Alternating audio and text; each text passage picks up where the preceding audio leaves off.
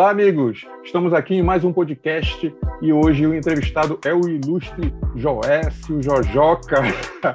Joécio Jojoca Lima é graduado em Pedagogia, Artes Visuais e pós-graduado em Artes. Ele é professor, ator, escritor, contador de histórias e o palhaço Jojoca de Jojoca na Companhia de Palhaços Trupe de Bobuia. Publicou diversos livros infantis e agora lança um livro sobre assombrações em um colégio. Joécio, muito obrigado por você ter aceito estar participando aqui com a gente. Eu gosto mais de chamar de Jojoca, né? A gente já tem esse. Mais... Eu acho que jo... Joécio já é até estranho, só chamo de Jojoca. Gratidão, Léo. Obrigado pelo convite. Fico muito feliz em estar aqui conversando contigo e com todo mundo depois. Né? Eu vou chamar sempre de Jojoca porque eu já não estou habituado a chamar de Joécio. Né? Eu acho que Joécio. Eu já acho estranho demais já acho que estranho, me chama né? pelo nome. Jojoca fica mais íntimo, inclusive. Jojoca, vamos começar então com as perguntas, né? Fica à vontade. É, Jojoca, você escreveu o livro é A Menina Colorida de Papel Crepom, que foi o teu primeiro livro infantil, correto? O que te inspirou a escrever essa obra? Sempre ideal desde adolescente, né? Então eu via muito, principalmente nas crianças, em observar, me observar também, observar tudo que tinha ao redor ah, questões de cores e como eu viajava para dar aula, ou então dava aula aqui em Belém, isso foi me chamando muita atenção. E, e uma vez me falaram assim, poxa, lê muito a história das outras pessoas, uhum. por que não escreve as tuas? Aí foi quando eu comecei a escrever algumas coisas timidamente, até que surgiu o primeiro livro da Menina Colorida. Foi quando eu falei, ah, sobre o que, que eu vou escrever? Ah, vou escrever alguma coisa que tenha muitas cores, colorido, que eu gosto, né, de, de de ver. Aí depois eu fui vendo algumas coisas e descobri algo muito singular. Eu sou daltônico.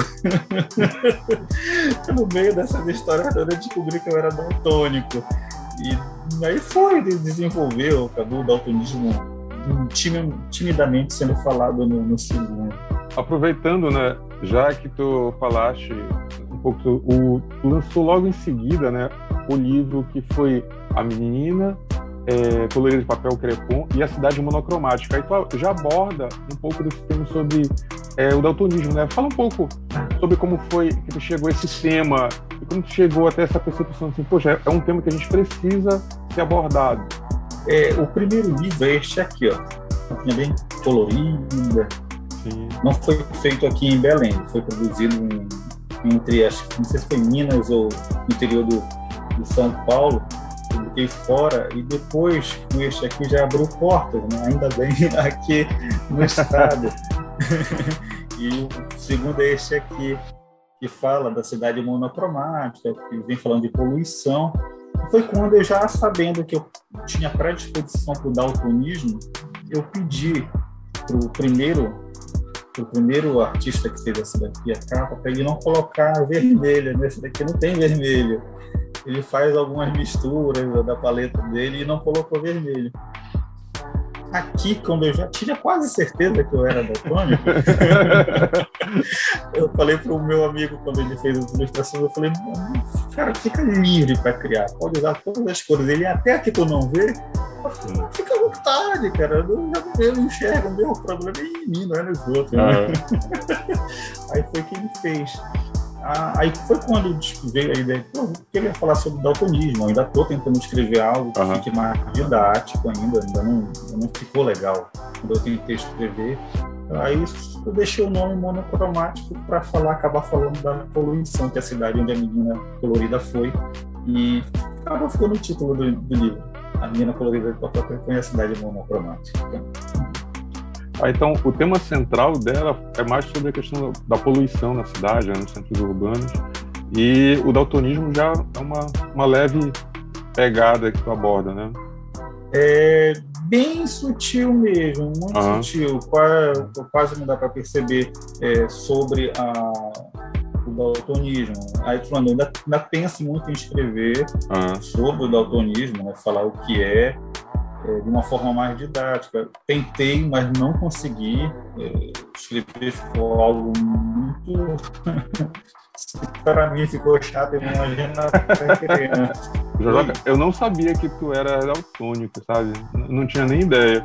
Qual é o grau? É assim, tu, tu não consegue ver as cores principais, porque tem vários graus né, no daltonismo. Eu não, é... não tenho, eu não tenho certeza disso que eu estou falando, mas eu conheci uma pessoa que era daltônica e ele tinha um grau severo.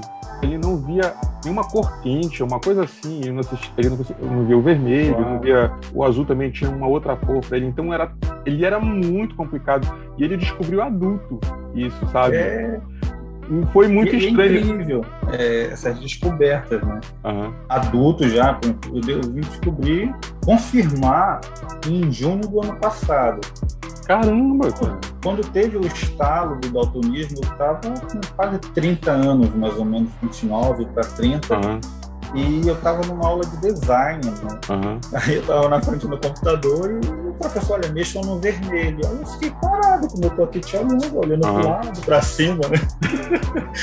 Aí o professor, mexa no vermelho. E eu lá parado, né, sem fazer nada. Aí ele bate no meu ombro aqui, e Joécio, mexa no vermelho. Eu falei, que, que vermelho, professor? Eu tô vendo tudo alaranjado aqui na tela. Uhum. Aí ele olhou para mim e falou assim, tu é daltônico? Eu falei, aí todo mundo me olhando, né? Uhum. Eu falei, olha, eu não sei, mas amanhã eu vou ao médico para saber se eu sou ou não. é, mas foi incrível, cara, que e por coincidência eu fui ao médico mesmo, como eu tenho glaucoma, eu faço acompanhamento todo ano. Uhum. Aí eu fui ao médico, ele fez o exame das bolinhas, né, para identificar. Aí ele falou assim, olha, tu não és daltônico Aí eu, que legal, ele, mas tu pode adquirir. Eu, Como assim? não se nasce com isso, né? Aí ele, não, não, tem duas formas. Ou tu nasce, ou tu adquire. Adquirindo não é muito legal, não. Uhum. Porque tu vai perdendo a tua visão aos poucos das cores ou de uma cor. Ah, aí eu não passei, 2020, pandemia, aula online, uhum. os alunos, poxa, cara, os alunos chegavam comigo, e eu trabalhando com cores os alunos chegavam com uns desenhos muito bacanas e levantavam meu, meu filho, que desenho lindo, todo alaranjado. Aí ele tio, é vermelho. Eles me mostravam e eu começava a não conseguir identificar. Aí eu mandava mensagem no chat para o professor, professora, pelo amor de Deus, que cor é essa que está aparecendo na tela? Ela é vermelho. Aí eu começava a errar, né? Aí eu teve uma ah. hora que eu parei, e eram alunos do Jardim 2, eu acho, primeiro ano, ah, tipo, né? Aí eu falei, menino, só, eu tô com um problema muito grande. Eu acho que. Eu ainda falei, eu, eu não tô conseguindo enxergar as cores, eu acho que a minha vista não tá legal. Então eu vou pedir para todas as vezes que vocês mostrarem e tiver vermelho na pintura, falem para mim ou a professora me avisa. Aí eles ficaram, poxa, tio, o senhor não tá vendo? Eu falei, não, não tô vendo, infelizmente. Aí foi, passou-se um ano, eu fui ao médico, precisei voltar a fazer a consulta uhum. anual, né? Aí eu expliquei para ele, ele falou, olha, bora fazer o teste. Aí ele falou, olha, teu glaucoma tá normal, tá estabilizado, uhum. os, outros probleminhas na vista também. Aí ele botou as bolinhas, né? Aí eu botou ali, olha, bora ver aqui se tu é. Jogou a primeira bola, as bolinhas para se formarem as cores, né? Hum. As, cores para se formar as bolinhas, né? Aí ele, qual é esse número aqui? Aí eu, ah, 12. Ele, ah, acertou, beleza. Eu, ah, que legal. Aí ele jogou o segundo número lá e eu, é, o A, 38. Aí ele, ah, acertou, acertou, demorou, mas acertou. E essa aqui? Aí eu, aí ficou um tempo parado, né? Ele, tu já pode responder. Aí eu, olha, eu acho que tem um 8. aí ele desligou o aparelho, né? Tirou aqui o aparelho. Ele falou, olha, meu filho, ah, é daltônico. Como assim, cara? Ele é Aí ele foi me explicar, não, as formas de, de, de adquirir, ou tu nasce, tu adquire, no teu caso, tu já tinha predisposição para o daltonismo, e ele é hereditário, ou tua mãe ou teu pai tem predisposição, eu descobri que era minha mãe que tem predisposição, né, mas o dela não evoluiu, e o meu acabou evoluindo, né. Eu fui pesquisar, eu comecei a ver cores, né, e, pô, tu descobre que tu é daltônico, uma doença que não tem cura, uhum. e começa a pesquisar, né, ele falou, olha, vê ali, compra um óculos para daltônico, se for é, muito necessário para ti, eu falei, olha, até agora é só o vermelho que eu não enxergo. Ah, se for uma cor, pode te, vai te atrapalhar um bocadinho, mas vê aí que tu faz. Aí eu acabei descobrindo que é só o vermelho, porém existem outros graus piores que os meus. Né? Eu tive um aluno que ele não enxergava duas cores, o vermelho e o verde. E o verde ele via cinza e o vermelho ele via igual a mim, né? ele via alaranjado.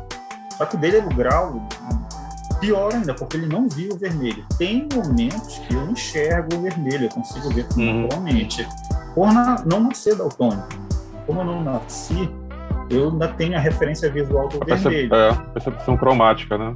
É, por exemplo, o teu, teu acho que é o telefone que tem é. atrás, eu, eu acho que é vermelho, né? Ele, ele é azul. Eita, Eu tô brincando, ele é vermelho. Já ah, pensou? Minha... Não, é azul. É? ah, a minha camisa eu sei que Guará, eles são cheios de Guarás. Eu sei que o Guará ele é vermelho, porque ah. eu via Guará quando eu era criança. Mas para mim é alaranjado, é muito de alaranjado. É, eu falo para os alunos, quando a gente começa o ano letivo, somente quando a gente vai trabalhar com cores, eu aviso para eles, eu digo que não é brincadeira, que não pode brincar, porque se brincar eu posso ensinar errado. No início eles pensam que é brincadeira, aí depois eles começam a perceber que o negócio é sério mesmo. que eu não enxergo. Né? Tem dias que eu estou vendo perfeitamente. Caramba! Aí uma vez uma professora estava na aula de arte, né? A gente estava fazendo uma atividade, a gente começou a fazer uma de pintura, né? Ela, olha, pegue um vermelho. Aí eu, cara. Aí eu ainda não, ainda, ainda não, não, tinha confirmado, né? Uhum. Um vermelho. Eu sempre fui muito de brincar nas aulas, né? Brincar com os professores, com os alunos. Aí, pô, comecei a pegar, eu começava, eu pegava a cor e pintava a professora Joyce, isso daí não é vermelho, isso é de graça. Aí eu, tá, professora, eu botava de lado e eu pegava outro lado. Aí quando eu pegava ela, isso não é vermelho, deixa de graça. Eu falei, tá bom. Aí eu peguei, foram uns três lápis, que pra mim era vermelho, eu pegava. Uhum. Aí quando foi na terceira vez, ela falou, tá brincando? Eu falei, não, professora, eu não tô brincando. Eu tenho predisposição a ser daltônico mas tem horas que eu não enxergo o vermelho mesmo. Uhum. E eu não estou conseguindo ver. Aí ela, meu Deus, desculpa. Aí ela me deu lápis vermelho, não sei se foi lápis ou tinta, não sei o que era. Aí ela me deu e eu comecei a fazer atividade. E teve outra coisa também, foi a mesma professora, era incrível. Uhum. Ela deu uma sorte danada. eu não enxergo 3D, eu tenho muita dificuldade para identificar. É desenho. Uhum duas dimensões para ver no 3D. Eu não consigo mesmo. É muito ruim. Aí olha o que ela fez. E eu tentando lá, todo mundo desenhando, todo mundo eu parado assim, olhando do lado, assim, com o braço cruzado, encostado, né? Ela, menina, por que tu não tá participando? Eu falei, eu não tô vendo nada aí, professora. Tá todo mundo admirado com desenho. Aí um, um amigo nosso que é tatuador, ele faz desenhos em 3D em pontilhismo, cara. E ele tava Nossa. fazendo uma coisa muito firme no, no desenho. Então, pra mim tava linda, mas era tudo chapadão, né? Uhum. Aí eu olho, ela tá bonito, mas eu não tô vendo nada demais. Aí a professora, cara, como é que eu vou te mostrar? Como é que eu vou mostrar pra uma pessoa que não enxerga 3D o 3D? Uhum. Aí ela pegou dois pedaços de papéis em branco assim e botou em cima do da folha, uma folha, uma folha muito grande, né? Ela, olha, eu vou colocar a posição do papel aqui e tenta enxergar parecido com escada, um formato aqui embaixo, outro aqui em cima, outro aqui. Aí eu, tá, vou tentar. Aí eu fiquei com o olho, cara, eu fiquei com o olho em cima, assim, todo mundo saiu e ela com papel, né? Aí eu nada, nada, nada. E depois, acho que quase depois de mais de um minuto, cara, ela mexendo o papel, pega ela conseguiu encontrar uma posição, eu, é, quando guardo, regalei meu olho assim. Aí ela, hum. isso é o 3D, Joyce. Aí eu, hum. meu Deus, professor, isso é muito bacana. Ela, olha, eu vou agora afastar o papel e não tira teu olho daqui, te concentra só nesse pedaço, uhum. para ver se tu consegue ver tudo. Né? Aí ela foi tirando o papel, aí, eu, aí que eu fui enxergar o desenho em 3D, aí eu fiquei admirado, aí quando, menos de 15 segundos depois, puf, aí eu, ah, aí, não vejo mais. Aí ela, caramba, caramba ela falou, é, ela, o que que tu tem? Eu falei, ah, eu tenho astigmatismo, nem miopia, uhum. então não enxergo para longe nem para perto. e acaba dificultando, né? Olha, é muito legal essa percepção dessa professora, né? E tentar já mostrar Sim. isso. Essa, muito legal mesmo, porque é muito complicado isso. E olha, a gente está falando do adulto, né? E aquela criança que já nasceu com daltonismo não conseguiu, né? Não teve, não tem esse referencial, não sabe. Esse meu amigo, que eu contei o caso, ele provavelmente foi desde criança, porque ele não sabe a cor, sabe? E ele só é. descobriu isso adulto. Foi o que me chamou muita atenção. Ele se surpreendeu que para ele, assim, a, a vida era menos colorida. E ele, inclusive, ele descobriu que a cor que ele enxergava, inclusive a pele das pessoas, era um tom de cinza. Eu ficava imaginando. Era, é, era um grau muito severo, cara. Era um é, grau muito severo. Dele, muito, muito, muito mesmo. Ele disse que ele, ele fica. Hoje em dia ele já tem noção, porém, ele é um pouco né, decepcionado que ele disse que ele não tem a percepção muito de como é as pessoas, assim, como seria mesmo a imagem correta das pessoas, das coisas.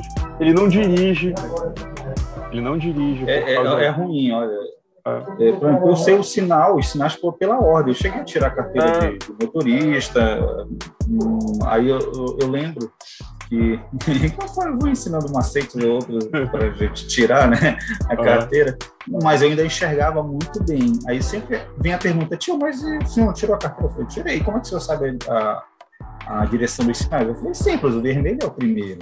Uhum. então isso eu já sei. Uhum. Então é, pela ordem eu consigo me guiar. O primeiro eu sei que eu tenho que parar, se eu eu tipo, volte a dirigir, né? Uhum. Agora tem momentos assim, e é engraçado que tem dias que eu tô enxergando perfeitamente o vermelho, mas tem horas que do nada parece que dá um estalo assim na mente e ela some o vermelho. Eu enxergo qualquer cor menos vermelho.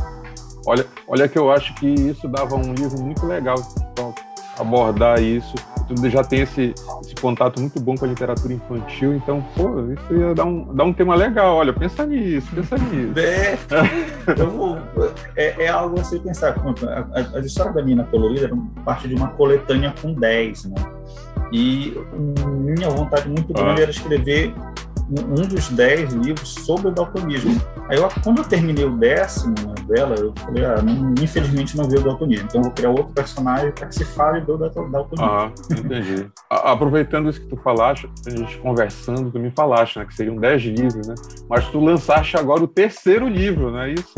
Foi, foi assim, ah, não, não, falta muita coisa pra falta muita 10. coisa, muito lançamento. Mas isso é bem legal, tu já tem os 10 inscritos, tu já lançaste o terceiro. E o terceiro é a Menina Colorida, de papel de crepom lá na lua. Olha, tá aí. Eu achei muito legal isso. E ele é bem, acaba bem diferente das outras, né? Eu ainda não tinha visto. É, o rapaz que fez este aqui foi o mesmo que fez o segundo, né? E o que eu não falei para ele, ele conseguiu captar de uma maneira super é, sensível. Ele percebeu que ela teve um crescimento, uma maturação, né? e ele fez esse acompanhamento perfeitamente. Né? Eu deixo muito livre a pessoa a ilustrar o livro. O único que eu dei uma tolhida, digamos assim, foi no primeiro porque ele não foi produzido aqui. Então, a pessoa que fez, então ele não fazia noção nenhuma do que é nossa região, ele nunca veio para cá. Aí eu pedi para ele duas coisas: que os olhos dela não fossem azuis e que não tivesse vermelho. Aí ele seguiu o, o, as indicações. E aí, uma, aí a senhora, a editora, perguntou: por que tu não quer que os olhos dela uhum. sejam azuis, né? Eu falei: por um grande motivo. Eu sou amazônica.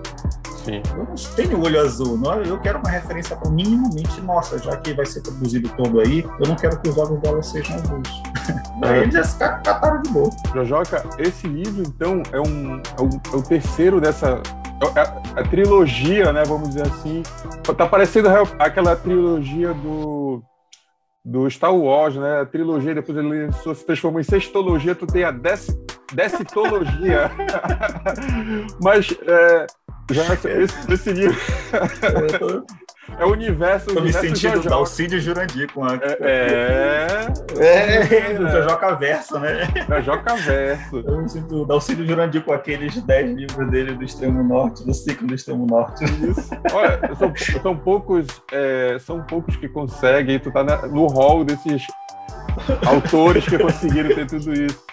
Esse teu último livro, esse teu último não, da trilogia infantil, né? do, livro, do livro infantil, exatamente, a menina, a menina de, de, colorida, de papel crepom, lá na Lua. Foi um livro que tu lançaste em outubro do ano passado, né? A gente já estava em plena pandemia. E tu teve um, uma participação também na Feira do Livro, Feira Panamazônica do Livro, né? Que foi uma versão reduzida da Feira do Livro aqui em Belém. A gente estava naquele momento assim, vamos voltar aos eventos literários e tu foste participar do ano, ano, passado, já numa versão. Lógico que ela foi uma versão reduzida com algumas regras de segurança, né? todo, todo o protocolo sanitário que a gente sabe que é necessário nesse evento.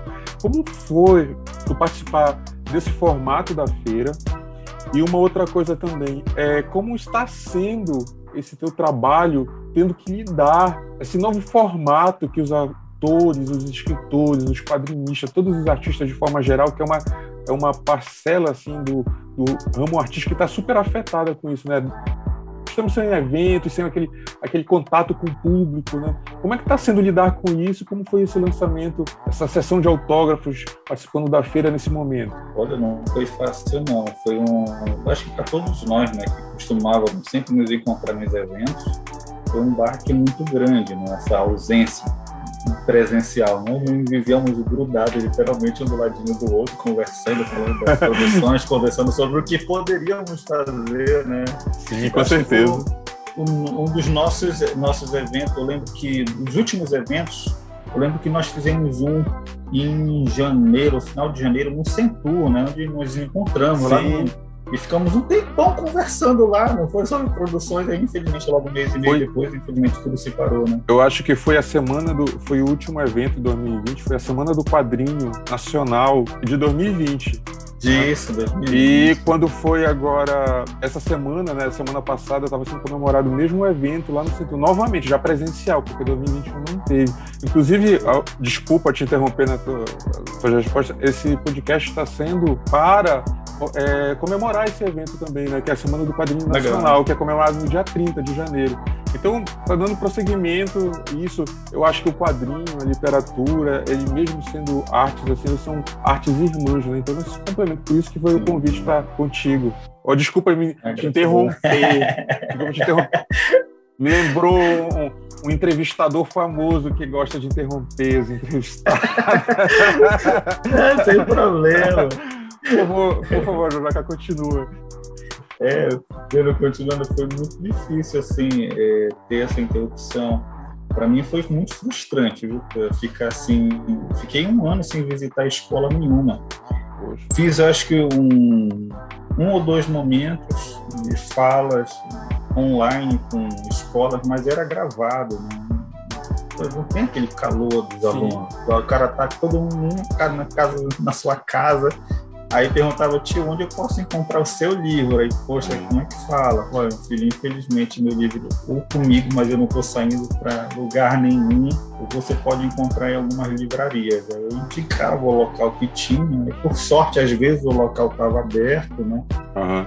E quando eu, no primeiro momento, na oportunidade que algumas pessoas encomendaram um livro, eu falei, quando eu puder sair, eu faço questão de levar. E foi muito tempo sem, sem visita presencial, né? Online sempre eu estava participando. Aí quando foi no final do ano agora, final de novembro, início de dezembro, voltei a fazer as visitas nas escolas. Muito feliz. Eu acho que foi na primeira, eu até chorei emocionado, cara. Fiquei muito feliz, olha. Uhum. De, voltar, os alunos ficaram também super felizes é, ao me ver lá na, na, escola.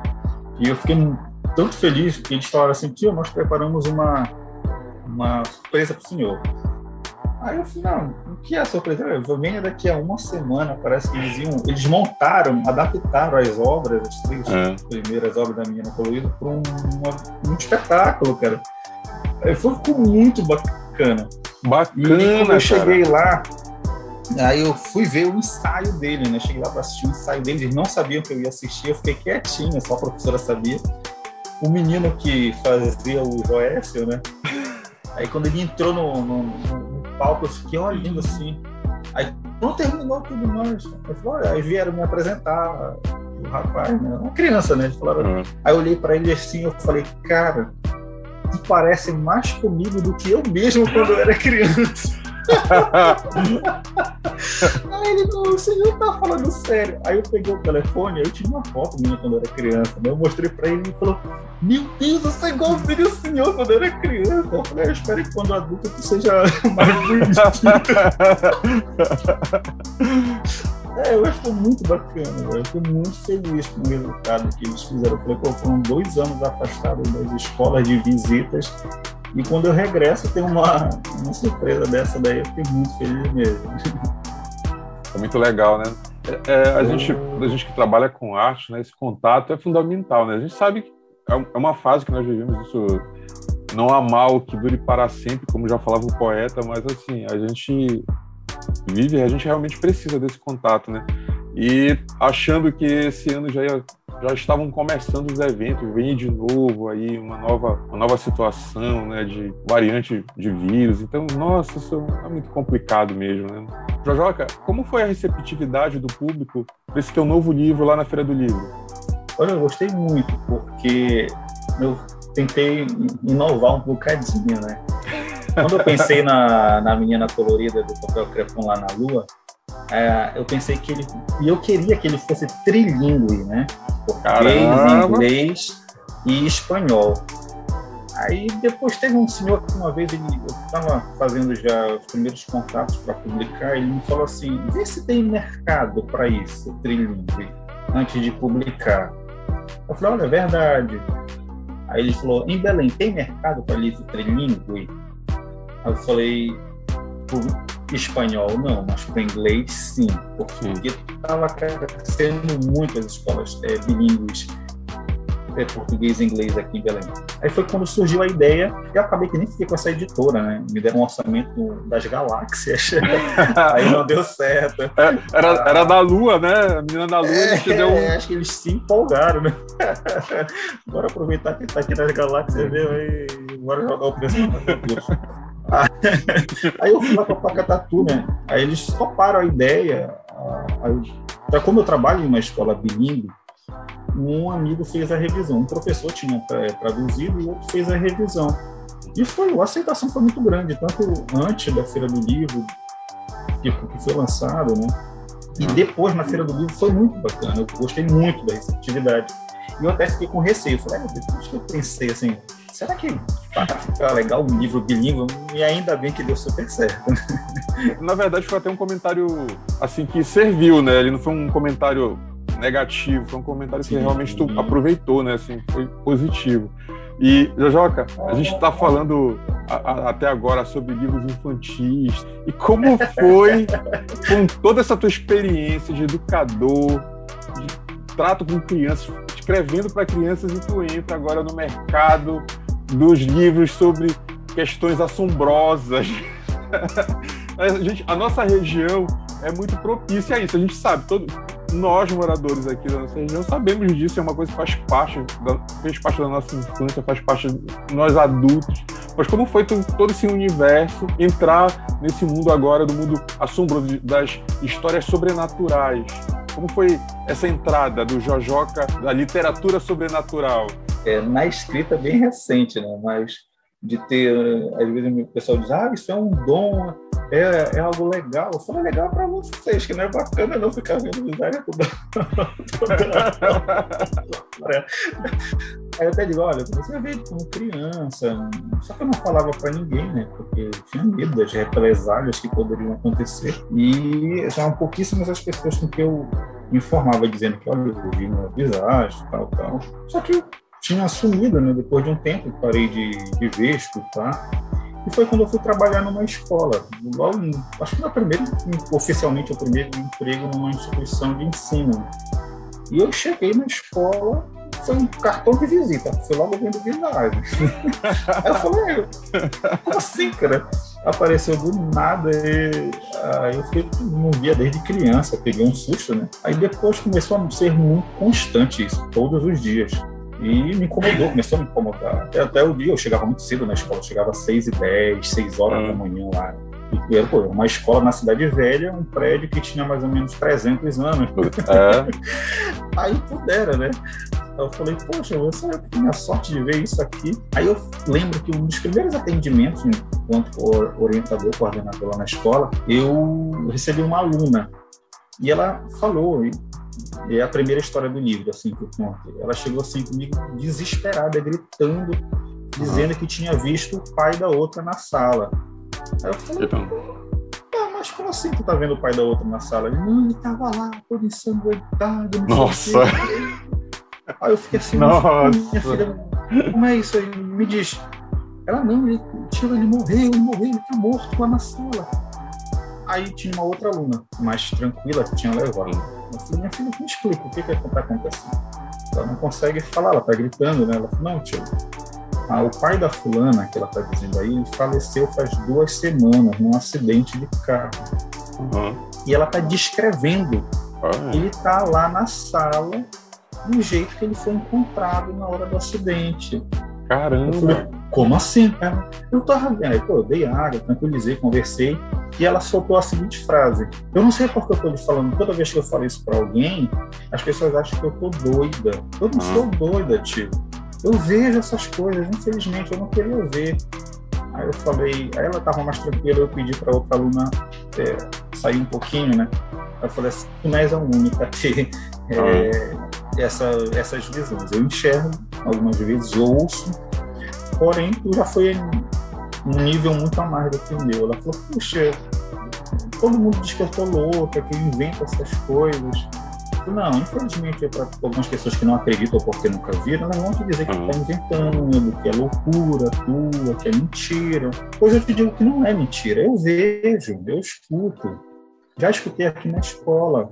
E não fala para ninguém também essa nossa conversa, é uma conversa mais informal, tal, tal. Ela deu uma tranquilizada porque eu tinha sido a primeira pessoa que não tinha julgado porque sim, ela estava vendo aquilo. Uhum. Aí eu chamei a outra aluna, ela estava super tranquila já, né? Ela, é, tio, ela tá tranquila, não tá parando de gritar.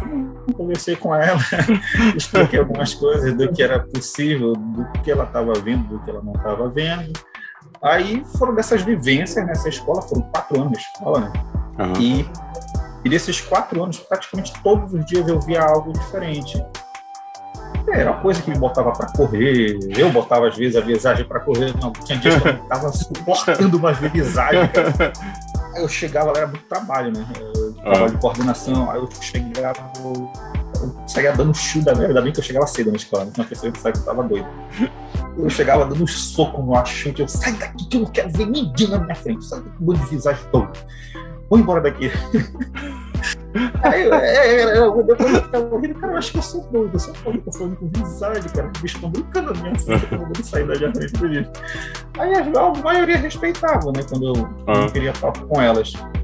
E eu contava muito essas histórias. E não era só eu, não tive a sorte de ser só eu que via na escola, né?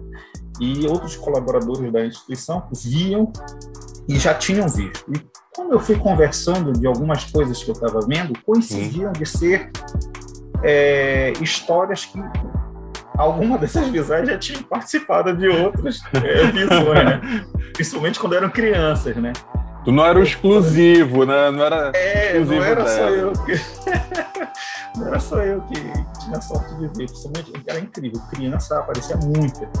Aí eu contei para um dos funcionários que uma vez eu estava na minha sala e eu olhei para o lado e vi um menino, né? E o menino pegou um susto e correu, eu corri atrás dele. Depois eu descrevi a criança todinha para o funcionário disse que o uniforme que ele estava usando era uma camisa branca, gola vermelha, aqui as manguinhas vermelhas também, né? E tinha uma âncora aqui. Aí ele, uma âncora? Eu, é, uma âncora vermelha, tal, tal. Ele, olha, só tem um problema, Joyce. Qual? Esse uniforme era da década de 80. Aí eu,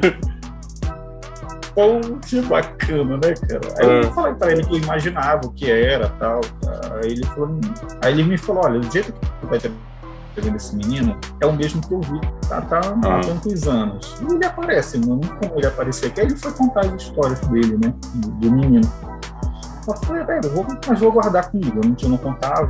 Aí teve uma vez que um, um amigo professor, Paulo Maoeste Correia, uhum eu falei para ele, eu falei, ah, cara, você me história de visagem, porque eu via muita coisa lá. Aí ele, é, eu tô fim de contar no, no, Bora fazer uma live, aí tu conta, a galera vai gostar. Eu, tá bom. Aí foi, se me ver, em abril, março do ano passado, fez uma live enorme, cara. Eu contei acho que mais 16 histórias de visagem, até mais. Uhum. Eu, eu, anotei todas e acho que eu ia lembrando, eu ia contando, né? Eu só fazia anotar no papelzinho do meu lado. Cara, ele é, escreve isso para publicar.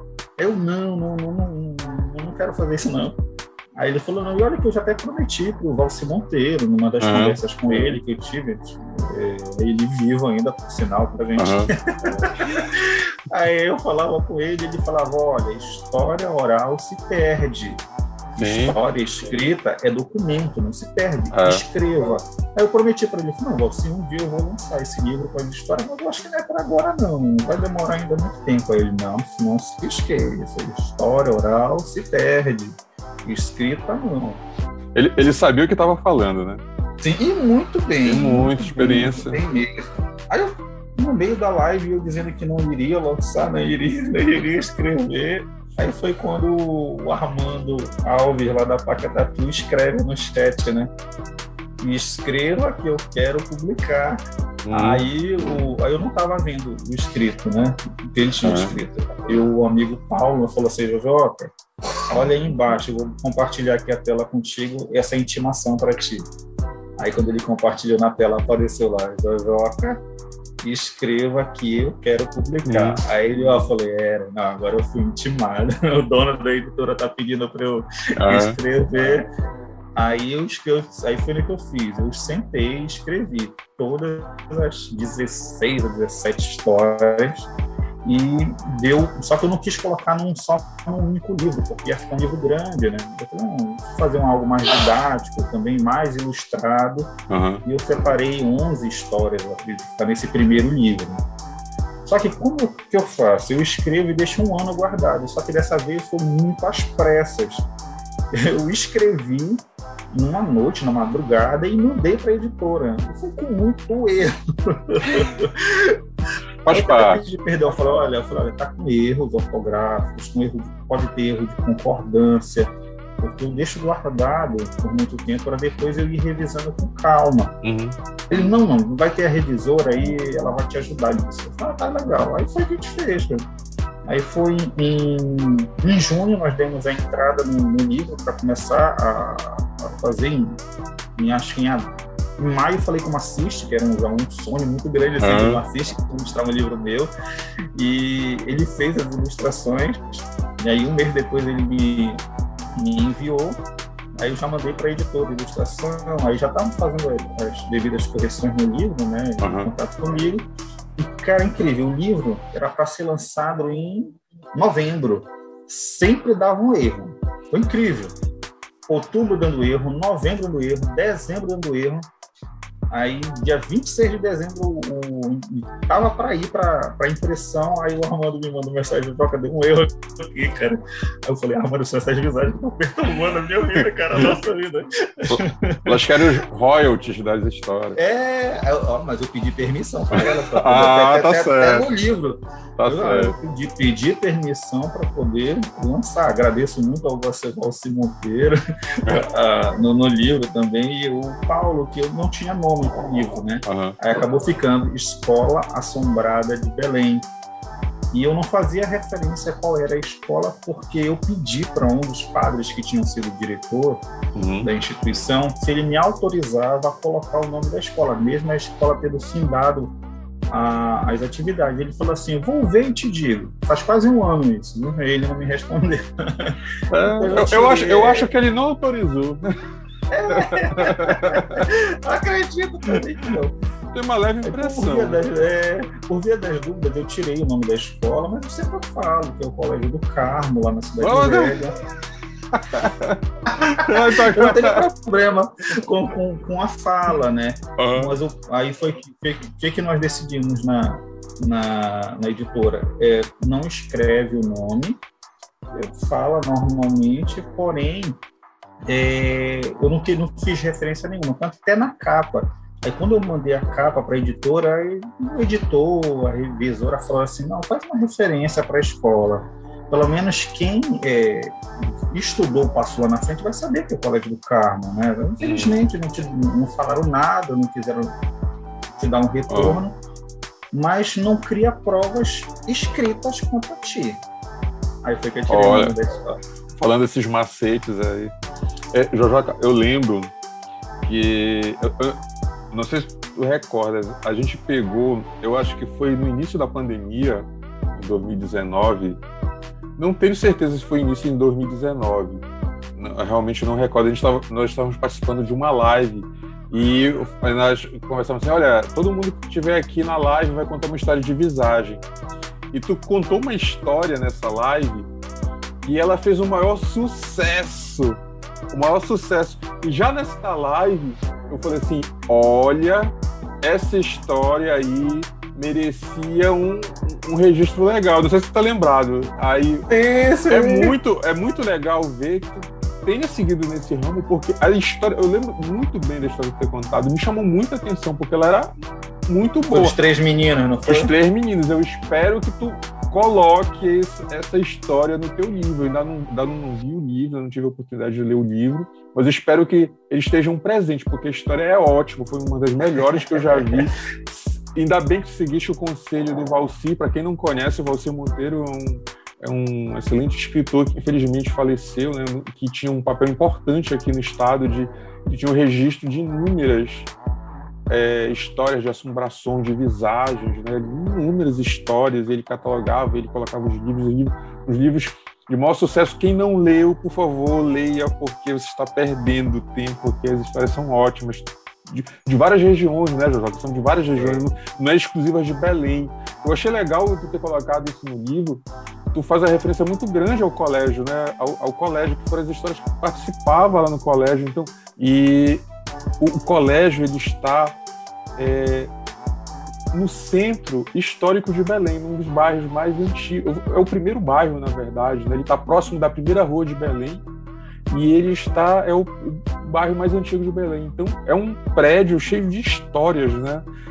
Histórias também assim muito é, referentes à cabanagem, né? Ele, ele, tem um contexto histórico ali naquela região muito grande, né? Cidade Velha.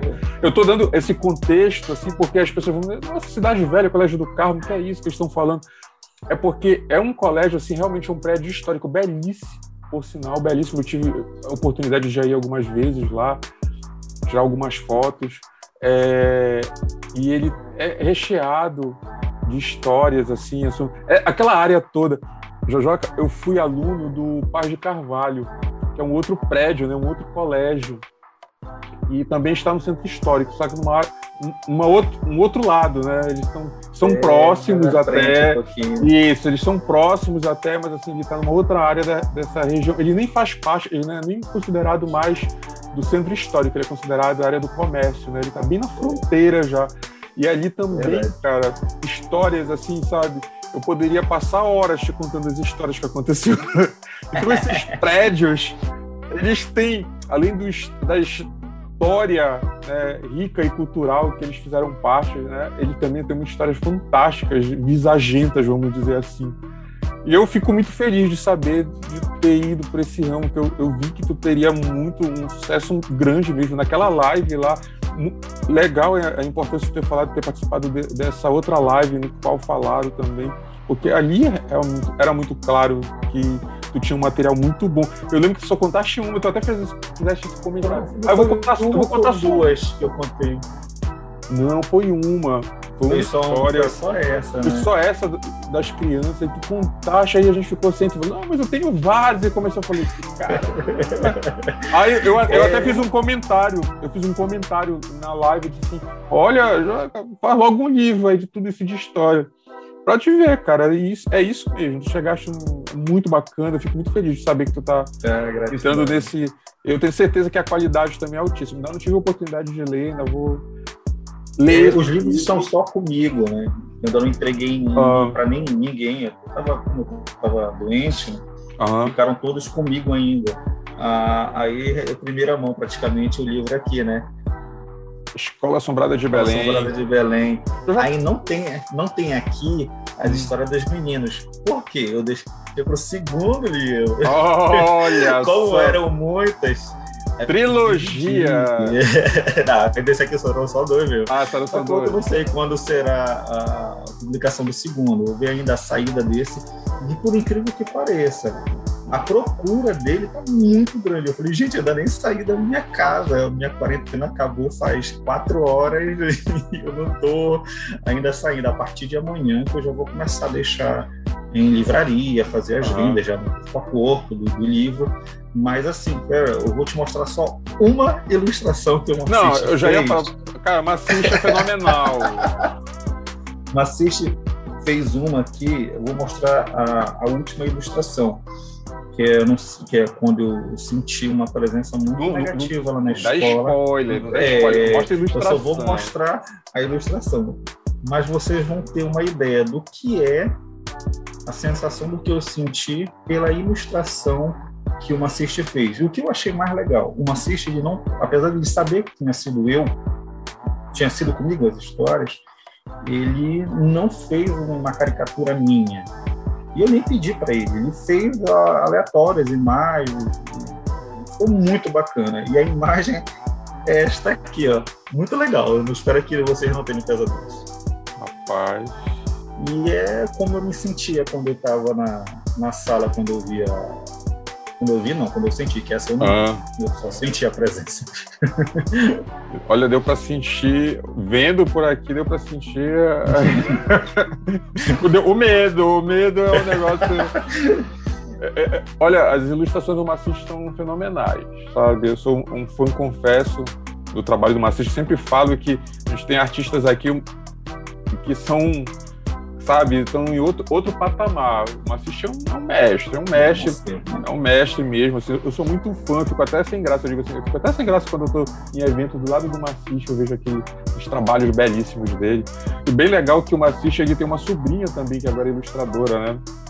É, eu conheci numa última feira. Exato. É... que fizemos, não foi? Foi, foi um... Eu não, não sabia. Aí quando ele chegou lá, ele falou: Olha, minha sobrinha, minha sobrinha já, tá já tá desenhando. Ele mostrou Isso. já pensou? desenhos.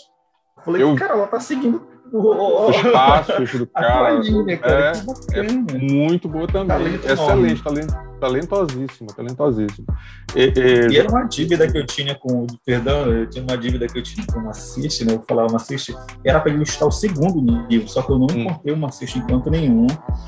É, não tinha encontrado. Eu falei, não, você tem uma dívida contigo e ela vai ser paga, né? Tu tens que ilustrar um livro meu. Aí, por coincidência, foi o de visagem, cara.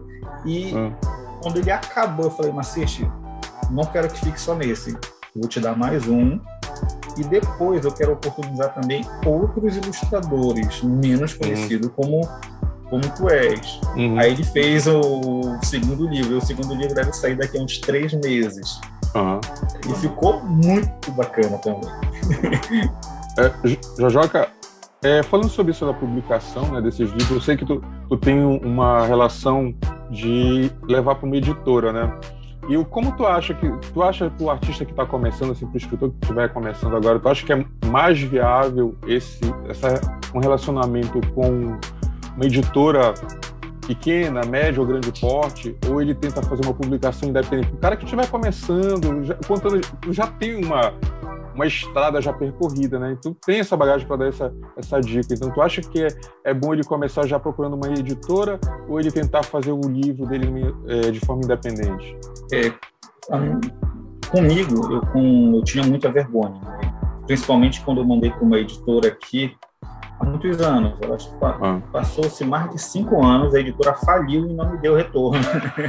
então isso foi muito marcante para mim. Eu tô horrível para mim. Eu falei, ah, então não vou mais mandar para nenhuma editora daqui, eu vou rasgar daqui de Belém, vou lançar só livro fora, porque não me deram oportunidade, então eu vou ficar só lançando livro fora. Aí foi que eu lancei o primeiro no, no, na editora lá do interior de São Paulo. E incrível como essas portas elas se abriram, né? Uhum tanto é que quando eu fui lançar o segundo, eu encontrei sem querer o editor da, da Cronos, que era o saudoso Cláudio Cardoso. Aí eu mostrei o trabalho e ele falou, cara, que legal, olha, a escrita muito boa, ilustração boa.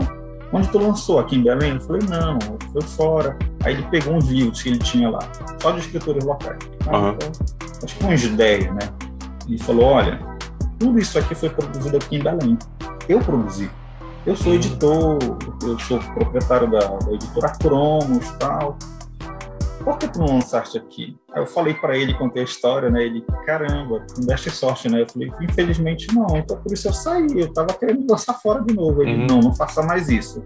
A partir de hoje, você vai publicar seus livros aqui em Belém. Meu nome é Cláudio Cardoso, editor-chefe da, da, da editora Cromos. Aí ele que fez a, a editorial deste aqui. Uhum. Aí quando eu lancei isso aqui, eu falei, é, o Bom Filho a casa torna, não saio mais daqui. Uhum. Mas infelizmente o Cláudio faleceu no início da pandemia foi. por conta do Covid. Então para mim foi um baque muito grande com a perda do Cláudio, né? A gente tinha traçado planos para muita coisa. E, e, eu já era amigo do, do Armando Alves lá da Pacatatu.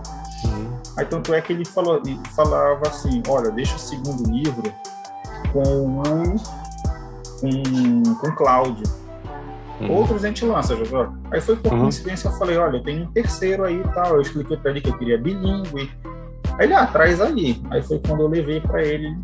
Aí de imediato topou, né? Ele falou, nem titubeio. Ele leu rapidinho lá, bora publicar. Aí foi que, quando tava terminando ó, de publicar, passaram alguns meses do, do segundo, nós iniciamos o processo do terceiro. Só que esse daqui ele era para ser publicado em 2020, no início do ano. Pandemia, fecha-se tudo, né? Uhum. Parou o projeto por uns nove meses. Ah, foi em novembro de 2020, aí nós voltamos com o livro uhum. para poder ser lançado no ano passado. Aí eu falei, Armando, a gente não vai perder tempo não. Engata logo esse aqui. aí, engatou logo o, o esse aqui da, da, das visagens, né? E já tem mais, tem um outro, já lá com o Pacatatu também, para abril, que é uma história que eu brinco muito, que é o dia que eu encontrei o sorriso da minha avó. Ah, aí já fica no ar mais ou menos, aqui vai ser, não ver o que é.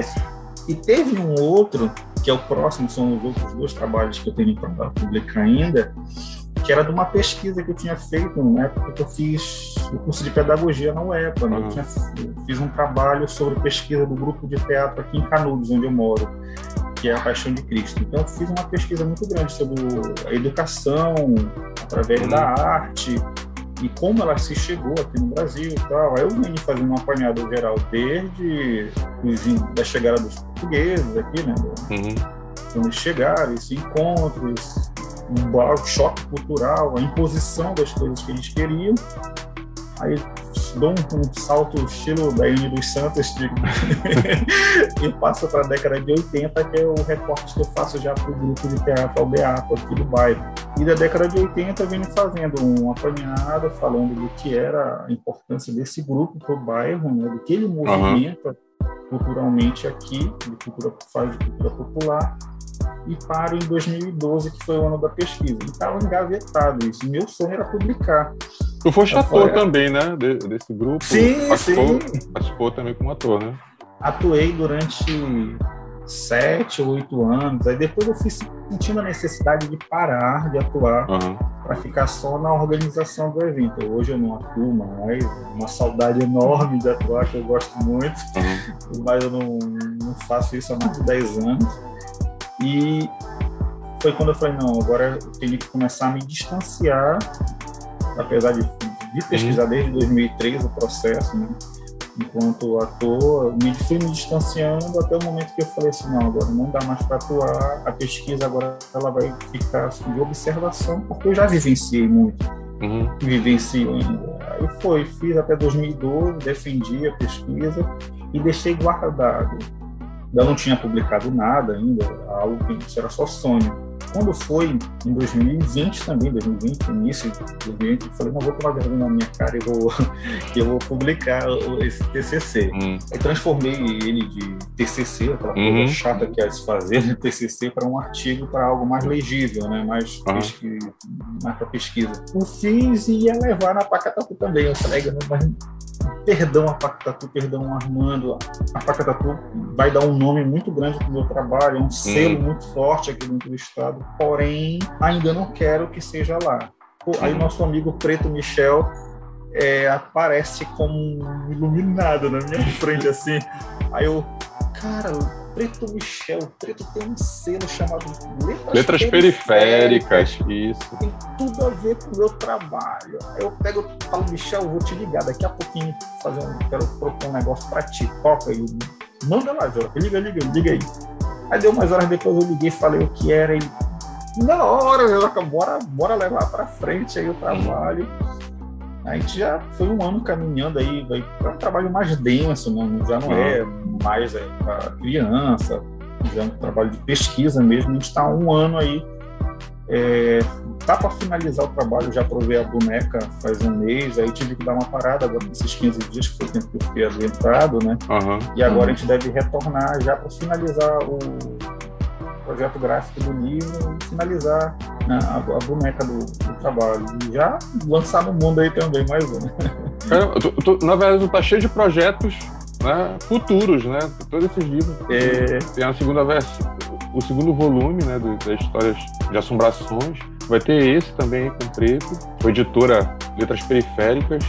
E, nossa, tu tá com bastante coisa para esse ano, né? Vários projetos futuros, né? Sim. Aí, fora que eu tava com um desejo enorme de fazer a segunda edição desses dois livros, porque eles não existem mais. Só tem esse aqui ah. meu acervo, né? Então eu, só, eu ando com eles com muito cuidado, que é só para mostrar. Às vezes falo, nem toca porque são os únicos que ainda tem. Acho que deixa que eu devo só dois, esse aqui é só três. Né? Ah. Então eu disse que eu não ia mais vender porque eu ia ficar sem, sem os meus livros. Né? E ah. não, não, não entrego para ninguém, né? Aí desse daqui ainda tem alguns, ainda dá para se fazer tiragem. Essa daqui acho que é a segunda ou terceira tiragem ah. desse livro ainda. Né? E eu espero que até o final do ano eu consiga fazer a reedição dos dois primeiros livros. Aí assim, eu vou ficar com, com os quatro livros completos. Ou com os seis, né? Que ainda deu ah. aí mais dois. É, filhos aí. É muito projeto. Ou... Assim, com, com, tudo isso de projeto, tu, tu, escreve, como é esse teu processo criativo? Tu pega assim, tu escreve de madrugada, tu escreve. Tu tem um horário para escrever, como é que funciona isso? Não, depende muito da, do momento também. Então, algumas histórias foram escritas de madrugada. Essa aqui, principalmente. Eu escrevi, eu acho que foi de duas horas da manhã até umas quatro horas da manhã passei escrevendo história de Visage aqui. Pra entrar no clima. Ria. É, né? E eu ria, eu ria, cara. Era engraçado que eu lembrava e ficava rindo, porque a gente compartilhando depois das histórias, falando, agora a gente tá rindo, mas no dia a gente tava com o cabelo em pé todo arrepiado, o olho, como diria minha avó, rebugalhado, com medo, mas agora tá tudo diversão. Mas normalmente é na hora que pintou a ideia, eu escrevo. O que, que eu faço muito? Eu observo muito o que eu vou fazer, né? o que eu pretendo escrever, e em determinado momento eu sinto que a história está maturada, eu escrevo. Por exemplo, da Menina Colorida, todas é, aconteceram comigo. Né? Então, eu só criei o personagem feminino hum. para contar as histórias. Aí até perguntam, mas por que criou um personagem feminino? Eu falei, não, o nome da história era O Menino Colorido. E uhum. Mas um menino colorido para um nome muito pobre, eu quero uma coisa melhor. Mas sem querer, uma vez a minha irmã perguntou se eu tinha. Tava assim, fazer uma das infinitas é, releituras da história, né? Uhum. E a minha irmã chega com, perguntando se eu tinha papel crepom. E eu tava pensando qual o nome pro... Eu falei, olha, não tenho papel crepom, tá? Eu falei, papel crepom, papel crepom, mas papel crepom é legal. Uhum. Não serve pra muita coisa. Ele se desmancha e tal, tal, uhum. não sei o quê. Aí eu fui ler a minha história. Eu falei, pô, mas o Crepom é igual ao final da minha história. A menina se desmancha, só que ela não se desfaz, ela acaba colorindo a cidade, né? Aí eu falei, poxa, olha, que legal. Aí, o nome vai ser O Menino Colorido de Papel Crepom. Hum. Mas, mas ainda tá muito feio o Menino Colorido de Papel Crepom, que nome feio. Aí eu fiquei pensando, falei, deixa eu trocar pra A Menina. Uhum. Aí eu peguei e escrevi a menina colorida de papel crepom. Falei, olha só, mais bonito. Eu vou deixar a menina uhum. colorida de papel crepom. Aí acabou ficando. Mas as histórias, apesar de ser. Ficou até mais poético de se falar. Uhum. Apesar de ser um personagem feminino, as histórias são todas comigo. As vivências são todas comigo. Tanto as de viajar lá na Lua, que eu gostava de me embalar numa rede que o avô me deu quando eu era criança, de imaginar o que era falar, ah. as histórias que eles inventavam para me contar, de, da, da história da cidade monocromática, já de quando eu comecei a identificar das cores que eu não conseguia ver, e do primeiro, quando eu comecei a viajar, dar aula por aí, eu via a alegria dos outros, minha uhum. mesmo dando aula. Aí eu falo em alguns outros é, livros da minha colorida sobre educação ambiental, é, educação especial, sobre a minha vivência nas artes, que é quando eu tentei fazer de tudo um pouquinho nas uhum. artes, para poder ver o que eu gostava de fato e me identificar. Então, tem mais outras sete histórias aí dela que aconteceram comigo. e a maioria aconteceu comigo, de todas as outras histórias que que, que eu escrevo. Jojoca, tu tem um bocado de livros que vão ser lançados, tem, e tu daí encontra tempo de conciliar ser professor, escritor e palhaço também, né? ainda participa do grupo que é o grupo A Trupe de Bubuia, que é um trabalho bem legal. Eu já assisti uma vez um show, um show online, por sinal, muito, muito legal. E tu ainda encontra esse tempo. Como é isso do palhaço que ele, da forma lúdica dele, tu consegue passar uma, uma mensagem. Assim, eu, eu vi, eu achei belíssimo os shows né, de toda a trupe. Parabéns para toda a trupe também. É, como é isso de ser um palhaço para usar essa ferramenta assim, para passar uma questão educacional assim, para as crianças? Eu digo que às vezes o, o, tempo ele já foi muito ingrato. Ele é ingrato com nós quatro hum. do grupo, né? Somos quatro professores e a pandemia ela veio mais ainda para dificultar o nosso encontro. Né? uhum. muito em nossas casas. E a gente até, em alguns momentos, a gente se reunia online até para saber como é que o outro estava. Né? Não dava para mensagem, está bem, está vivo, dá um sinal de luz aí, uhum. fumaça. E às vezes não é fácil, porque eu falei, cara, se eu pudesse viver só disso aqui, da escrita, de palhaçada, eu ficaria uhum. muito, muito feliz, né? Eu gosto muito de dar aula também. Mas assim, se pudesse viver só daquilo que eu gosto mesmo, que é da, arte, acho que nós todos ficaríamos muito uhum. é, felizes, né? E às vezes o tempo ele repetindo, ele acaba sendo ingrato conosco. E esses encontros com o grupo ele acabou sendo mais difícil nesses dois últimos anos. Uhum. A gente acabava se encontrando quando ia fazer show, então live, a gente se encontrava dois, três dias antes, até com receio, né, para a gente não ficar muito tempo junto, apesar de estar todo mundo no, seu nicho, né, a gente, se reúne, canta, ensaia duas vezes no máximo e vai para a apresentação, para a gente não ficar muito tempo junto. E a gente fazia isso, acho que nós fizemos duas ou três lives, a gente marcava, olha, tal dia na casa do fulano. Hum. A gente pegava nosso material lá, o instrumento e ia para lá na casa do fulano, ensaiava, ensaiava, Vá para sua casa e te cuida. A gente. Aí voltava o ensaio, ensaia, vai para casa e já apresentação. Hum. E como o grupo ele é muito coeso, né? É, essa união ela fez, fez uma diferença muito grande, porque apesar de nós sermos quatro no grupo e mais dois na banda, nosso link ele é muito forte. Só do olhar a gente já sabe o que o outro quer. Às vezes a gente está aqui brincando, pulando, tem nós três aqui que cantamos, né, que falamos, uhum. brincamos, e o que está na viola, que ele não verbaliza na hora da apresentação, mas quando a gente está tocando, a gente diz que se ele não existisse, não existiria o grupo. Uhum. Porque ele, quando está com a banda toda, quando a gente quer alguma coisa dos meninos que ficam atrás na percussão e na guitarra, nós olhamos para ele a gente está aqui tal, tal, a gente só dá um sinal, ele baixa a cabeça, então levanta a sobrancelha, ele já sabe que já é. sabe que é. Né? Ele olha para quem ele já deve olhar.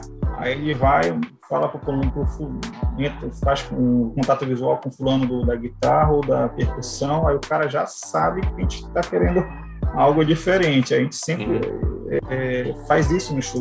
Isso foi um, é um link muito forte nosso. Uhum. Então a gente não. Ah, não quer dizer que vocês não ensaiam, não é que a gente não ensaia. A gente ensaia, a gente marca ensaio com todo mundo, pelo menos no mínimo uma vez. E como a gente já faz aquilo já há tanto tempo, é, é muito automático em nós. E a, e a, e a sintonia já é perfeita, né? É muito bacana, cara, muito legal. E a gente chega assim e fala, olha, bora fazer isso, isso, aquilo, outro. Ou então, como a linguagem do palhaço ela é muito mais é, aberta e livre, Uhum. Como no nosso caso, quando a gente erra, a gente dá a cara a tapa, velho. Teve uma vez, teve uma vez que a gente estava numa apresentação, fazia uns quatro anos que a gente não se apresentava. Uhum. Em show mesmo. E até porque nós fizemos, lançamos um CD e nós não podemos lançá-lo porque nós não tínhamos direito autorais de algumas músicas. Uhum. E a gente, olha, a gente não ser processado, é melhor a gente não fazer show. Pô, teve uma vez conseguimos os direitos autorais, quatro anos para atrás desses direitos autorais. Hum. Conseguimos, bora marcar um show. Marca o show, aí então sempre a gente deixa as hum. músicas que a gente vai cantar na nossa frente, né? E com letrão, porque a gente não enxerga tão bem, né? a idade foi aumentando, é, só que a vista foi diminuindo. A gente começou a brincar, brincar, aí, aí já os palhaços enrolando, né? A gente, tu tá perdido, é?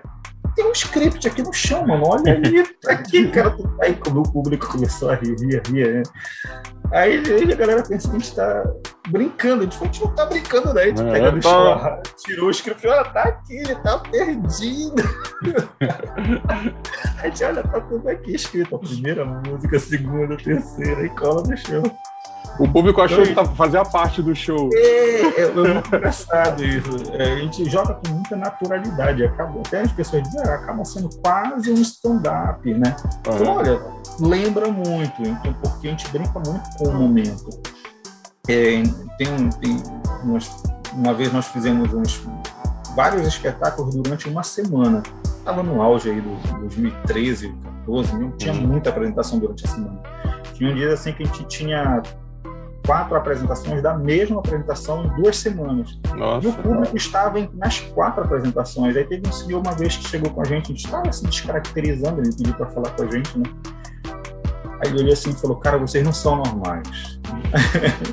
a gente olhou para ele, por que só porque tinha palhaço? Ele, não, não, não, não é por isso, brincadeira à parte. É porque eu assisti as quatro apresentações de vocês do espetáculo Passeando no Oteiro. Hum. E nenhuma foi idêntica à outra, cara. Vocês conseguiram fazer uma proeza que quase ninguém consegue fazer. Pô, vocês, se, tem, vocês devem ter o roteiro de vocês que vocês seguem, né? E tem um início, meio e fim. Porém, vocês costuraram a história, as quatro, de maneira diferente. Nenhuma foi igual à outra. A gente brincou com ele, falou, a linguagem do palhaço, ela nos permite fazer isso. Uhum. Então, o que aconteceu hoje não vai ser a mesma coisa que vai acontecer amanhã, uhum. porque são, são dias diferentes, são coisas diferentes, são momentos diferentes. São notícias diferentes que acontecem hoje, que vai acontecer uhum. amanhã, que aconteceu no outro dia. Então a gente brincava e brinca muito nesse momento. É, aí, infelizmente, é por afazeres de cada um, o tempo ele foi se reduzindo, né? Uhum. E diminuição dos espaços culturais na cidade. Isso foi uhum. também um baque muito grande para a gente de 2014 para cá. É, aí quando a gente estava se reerguendo, aí veio uma pandemia, a gente falou, poxa, a gente bora dar um tempinho. A gente, quando precisar mesmo, regressa todo mundo, marca um trabalho.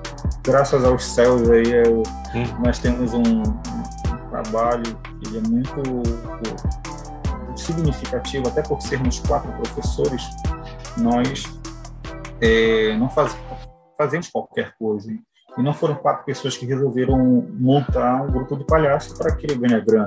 Uhum. Não, nós fomos quatro atores que sentamos e aos poucos fomos descobrindo é, o que a gente queria enquanto linguagem do palhaço. E deu super certo. É, e dá super certo naquilo que a gente quer, que a gente se propõe a fazer, né? E o show é uma dessas. O show a gente brinca muito com o que acontece. Tanto é que eu lembro que no, não sei se qual foi a live que eu assisti, acho que foi a do set que nós fizemos, a primeira live que uhum. nós fizemos.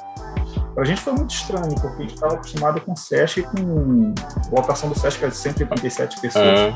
Uhum. E o teatro cheio, com a casa cheia. Nós chegamos lá no SESC e tinha cinco pessoas e Nossa. três câmeras.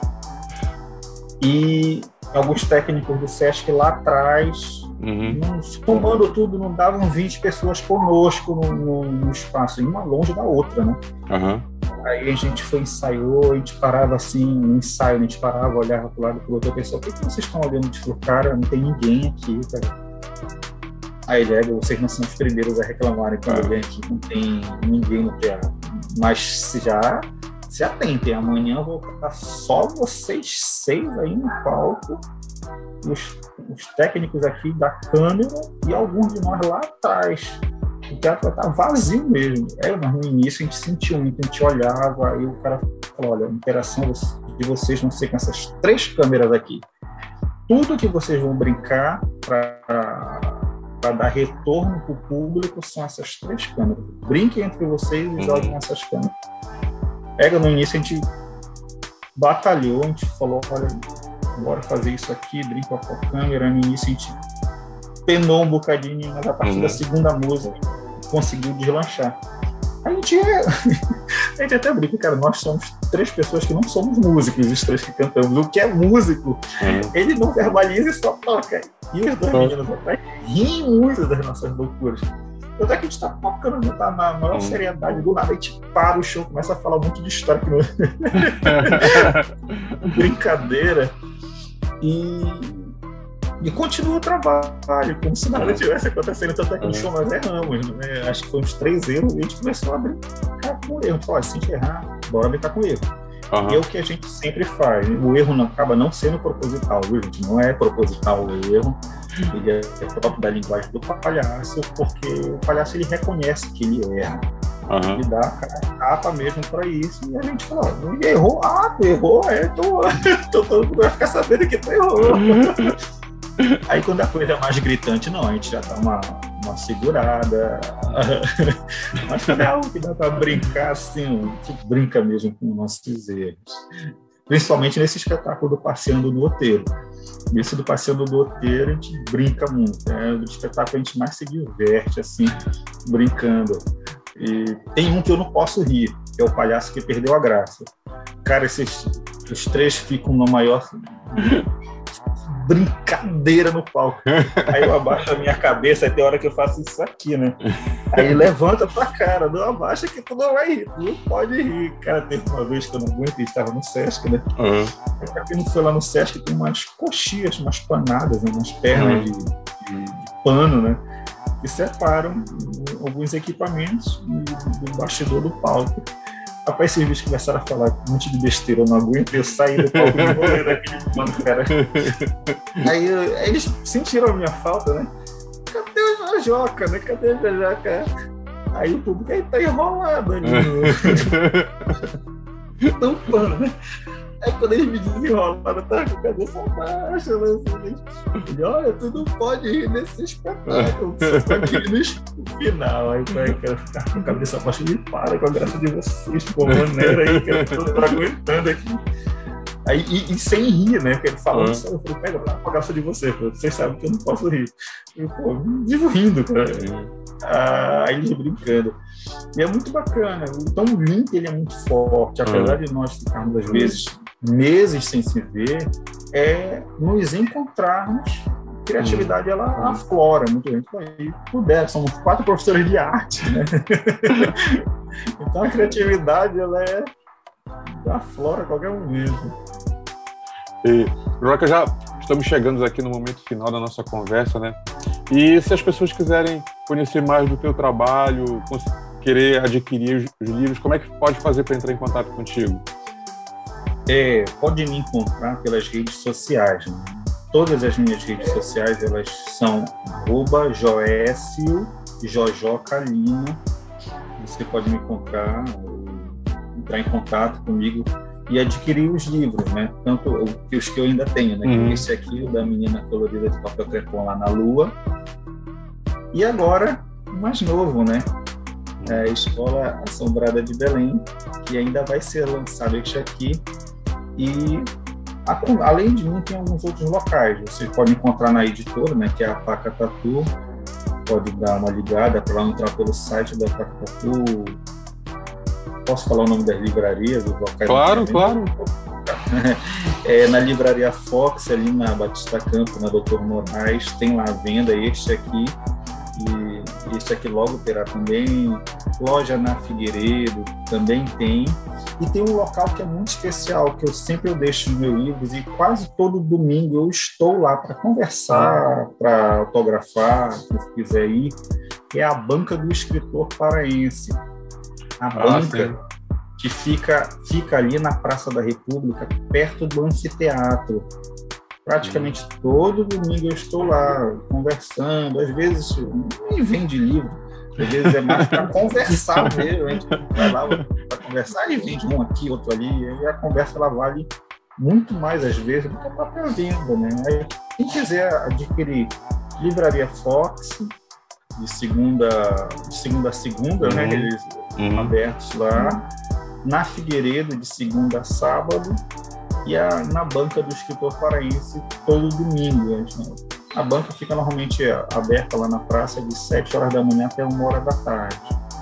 É, fiquem à vontade de ir, de me contactar também pelas redes sociais, que eu te marco um momento para entregar os livros. Ainda vai autografado, né? Ainda vai, é. Pô, muito bacana. Eu, eu também tenho esse pensamento sobre os eventos, os encontros, né? Eu vou mais para bater papo também. Eu tenho um departamento de vendas, né? eu sempre falo, eu tenho um departamento de vendas que é a minha esposa, ela que vende por mim. Eu, eu vou mais para conversar. Os eventos pode. Às vezes eu deixo o livro parado e vou bater papo. Pode procurar, eu estou conversando, mas está aquele, tô no meio onde está aquela confusão, onde a pessoa estiver reunido, eu estou lá conversando. É bom que é fácil de te identificar, ah, né, Léo? É, Porque verdade. nós batemos, a maioria batemos aqui no time. teu ombro. Eu, essa semana passada eu estava conversando com um quadrinista de. Ah, eu não lembro agora. Cara, fora do estado, né? Eu tava aproveitando esse, período do, da semana do quadrinho. Ah, a gente conversando, eu falei assim: olha, eu sou o maior quadrinista aqui de Belém. Ele, nossa. É, dois metros de altura. Ah, tá, entendi. Essa, é, essa questão. É fácil de me reconhecer na multidão. Jojoca, muito obrigado. Tu não poderia faltar aqui nesse podcast. E cada vez, no mínimo, eu, nas minhas contas ainda tem sete presenças, né? Porque são mais sete livros que dá falta. ainda tem mais sete. Só este ano ainda tem mais dois, né? Só este ano ainda tem mais dois, então só este ano ainda vai ter duas presenças confirmadas aqui no nosso amigo Jojoca. Obrigado por ter cedido esse teu tempo participar aqui com a gente nessa conversa, que foi, como sempre, muito boa. Abração e até um, um próximo encontro. Muito obrigado, agradeço também o convite eu espero que todos gostem do bate-papo, né? Com certeza. Obrigadão, Jojoca. Um abração. Tchau, tchau.